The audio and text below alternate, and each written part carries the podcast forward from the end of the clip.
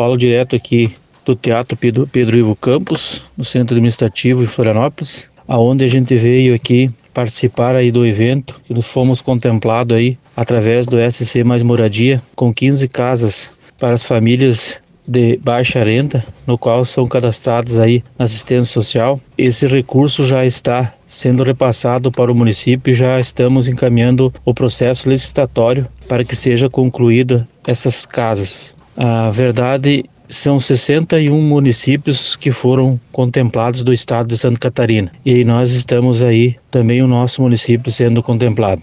A gente tem que agradecer aí ao governador Carlos Moisés por estar aí à frente do seu governo, descentralizando, municipalizando aí os recursos do estado, no qual isso beneficia aí as famílias carentes do nosso município. Eu muito obrigado aí a todos.